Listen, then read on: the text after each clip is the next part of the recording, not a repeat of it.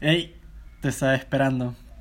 ¿Qué tal? Espero de que ya tengas ahí cerca tu taza con café o con té, o si sos de soda o, o agua. Bueno, espero que tengas algo ahí para beber. Y acompañarme en este episodio y en esta primera serie del podcast Intencionalmente Disruptivo. Esta serie se llama La Mayéutica de Dios. Eh, ¿Por qué la mayéutica de Dios? O sea, bueno, el concepto de mayéutica es un método que aún se usa en la actualidad en el área de pedagogía. Este estilo consiste en que a base de preguntas el alumno medite, razone y encuentre las respuestas él mismo. Y esas respuestas se deben convertir en conclusiones fuertes y fundamentales. Eh, ok, entonces por eso se llama así este podcast, eh, La Mayéutica de Dios, entendiendo de que Dios no usa métodos humanos, pero es la forma para enganchar y llamar la atención, ¿verdad? Es como, o sea, tiene un gran engagement esto, pero sí que bienvenido y la primera pregunta que vamos a ver o la pregunta que encontramos que Dios hace, bueno, la que vamos a partir nosotros, la primera pregunta de esta serie es, ¿Dónde estabas tú cuando yo hice la tierra? ¿Dónde estabas tú cuando yo hice la tierra? Y pues, debo preguntar primero, ¿has pensado alguna vez que Dios es imparcial en su trato? ¿Has dudado alguna vez de la justicia de Dios? ¿Le has dicho a Dios, ¿por qué? Dios, ¿por qué? ¿Tus circunstancias adversas te han llevado a dudar de Dios y de su poder alguna vez? Bueno, tranquilo hay un hombre en la Biblia que tuvo la misma lucha de fe que vos. Ya sabes quién es, vos sabés quién pasó por una gran situación adversa, que no entendía el por qué y por qué Dios lo había hecho. Y esa persona es Hope. Lo repito, es Hope. Pero eh, aunque te sepas la historia, acompáñame y aprendamos de su caso. En el contexto está de que Dios mismo reconocía que Job era una persona intachable sobre toda la faz de la tierra. Dios mismo decía que Job era una persona súper intachable. Continuando con la historia, sabes que Job perdió su riqueza, sus posesiones, su familia y recibió una grande y fea enfermedad. Y sí, hermano, Dios lo permitió. Increíblemente, en toda la narración y lo que debemos de prestar atención es que Job nunca supo el porqué de su tempestad, el porqué de sus problemas, nunca lo supo. Mucho menos supo que hubo un diálogo entre Dios y Satanás en el cielo, con un objetivo claro sobre su vida. Al parecer, Job nunca lo supo. Y ese es el tema del libro de Job. ¿Por qué sufren los justos? Eh, vaya pregunta. Y en, la narración del libro llegan sus amigos y empiezan con tal tema y lo convierte en un gran y extendida discusión, o sea, lo convierte en una gran discusión, en un tema súper filosófico. Y sus amigos comienzan a acusar a Job de quizás tener pecados ocultos. Le decían, Job, o sea, pensalo bien, sé sincero, algún pecado oculto y cometiste, algún pecado que de verdad no agrada a Dios cometiste y vos pensás que eso es justo. Eh, le comenzaron a decir que quizás su ego y su disque autosuficiencia lo habían llevado a tal situación adversa. Vayas amigos, ¿qué tipo de amigos esos?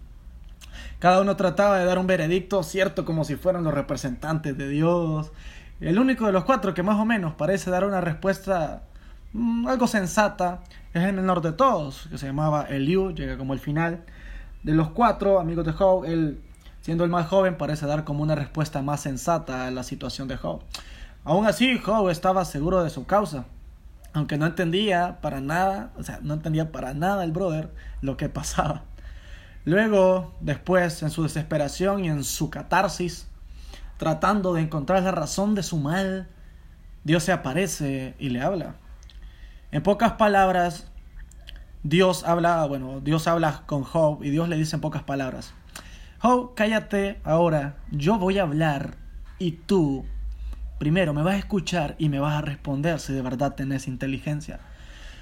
Eh, si leemos la Biblia desde ahí el capítulo 38 en adelante, eh, y si contás, bueno, yo tuve que irlas a contar, pero hay alrededor y casi son 70 preguntas las que Dios hace a Job, de las cuales Job no dijo ni pío, no dijo nada, Job no pudo responder delante de la sabiduría de Dios.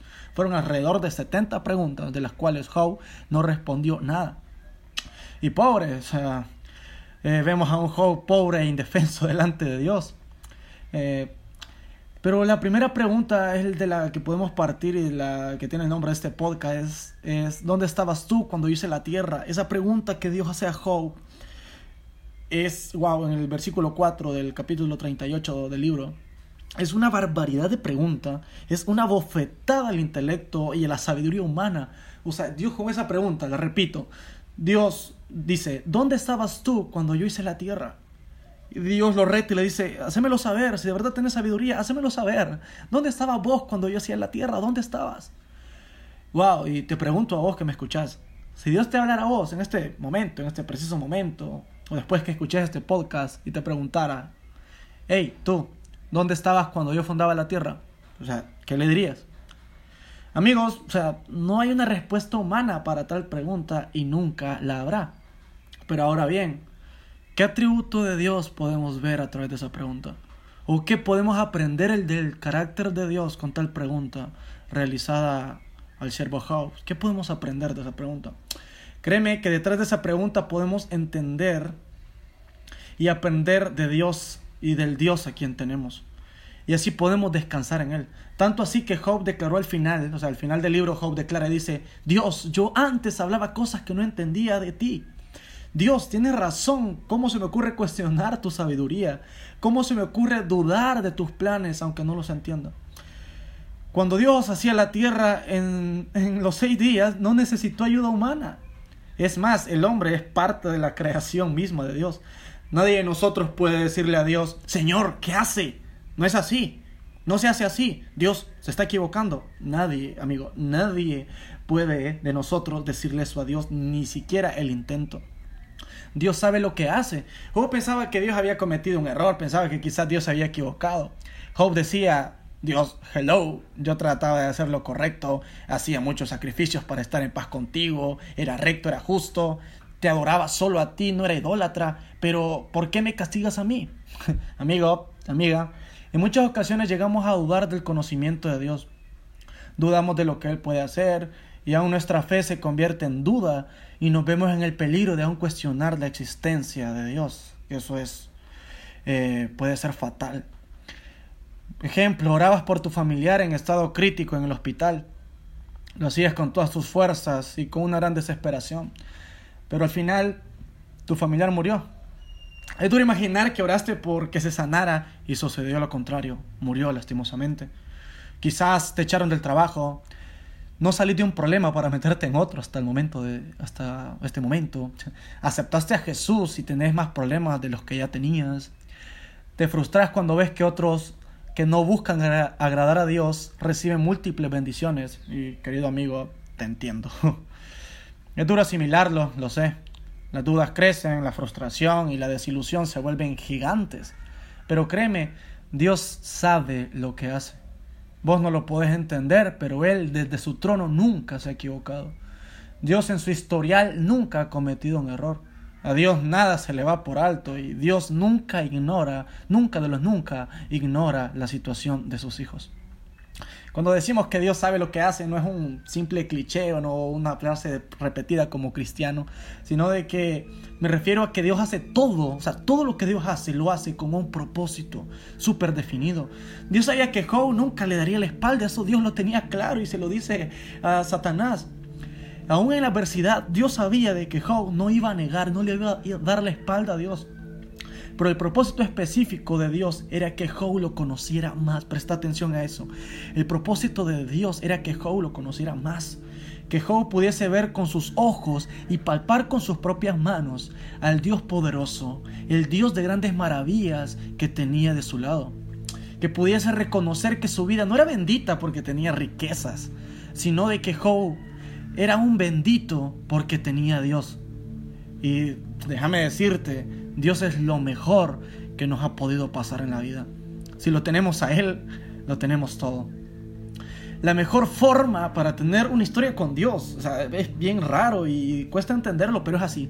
La mejor forma para tener una historia con Dios es haber pasado por grandes dificultades. Para decir que tenés un Dios que te saca del fuego, pues tenés que haber pasado por el fuego al menos para decir que, que lo tenés. o por ejemplo, para decir que tenés un Dios sanador, tenés que haber estado enfermo y que Dios te haya sanado para tener el testimonio. Para decir que tenés un Dios que perdona y restaura, tuviste que haber tocado fondo alguna vez.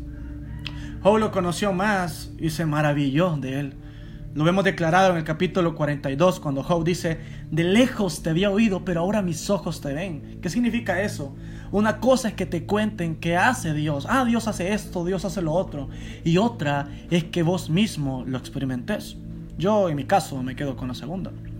Así que cuando estés en una aflicción, o en una dificultad en la que pensés que Dios no está al tanto de vos, recordá esta pregunta. ¿Dónde estabas tú cuando yo hacía la tierra? Que esa pregunta de Dios te haga reconocer que Dios siempre será justo. Que tú eres pequeñito delante de Dios, que tú eres mortal, pero Él es eterno. Que Él está en el cielo y vos en la tierra. Que Él no necesita de nadie, pero nosotros sí necesitamos de Él. Dios te ama como te ama el Señor. Acércate a Él confiadamente. Si Dios me da lo que pedí, gloria a Dios. Y si no, gloria a Dios. Dios todo lo hace perfecto porque Dios todo lo hace bajo su voluntad. No dudes de Dios en tu mala situación. Alegrate que esa será la excusa perfecta. O sea, tu mala situación, tu circunstancia adversa, será la excusa perfecta para conocer a tu Dios y amarlo más. Pregúntale a Job si querés. Lo genial de la historia no es que le devolvieron el doble de todo lo que había perdido. Lo genial de la historia es que Dios se dio a conocer. Que Dios mostró su carácter, su esencia. Y que eso sirva de ayuda en nuestra lucha con la duda. Pedí a Dios sin miedo. Su palabra dice que Él es aquel que puede hacer mucho más de lo que pedimos o entendemos. Lo dice Efesios 3:20. Recordá siempre, ¿dónde estabas tú cuando yo hacía la tierra? Recordá siempre y tener al tanto esa pregunta. Imagínate que Dios te lo pregunta directamente a vos. Hey, dudas de mí, pero te hago saber, ¿dónde estabas tú cuando yo fundaba la tierra? Hermano, no tenemos respuesta para eso, pero déjame decirte de que Dios sabe lo que hace. Dios es justo y Él no se olvida de vos. Dios no se olvida de vos. Dios te bendiga. Este es el proceso de ser intencionales y disruptivos. Nos vemos pronto, nos escuchamos.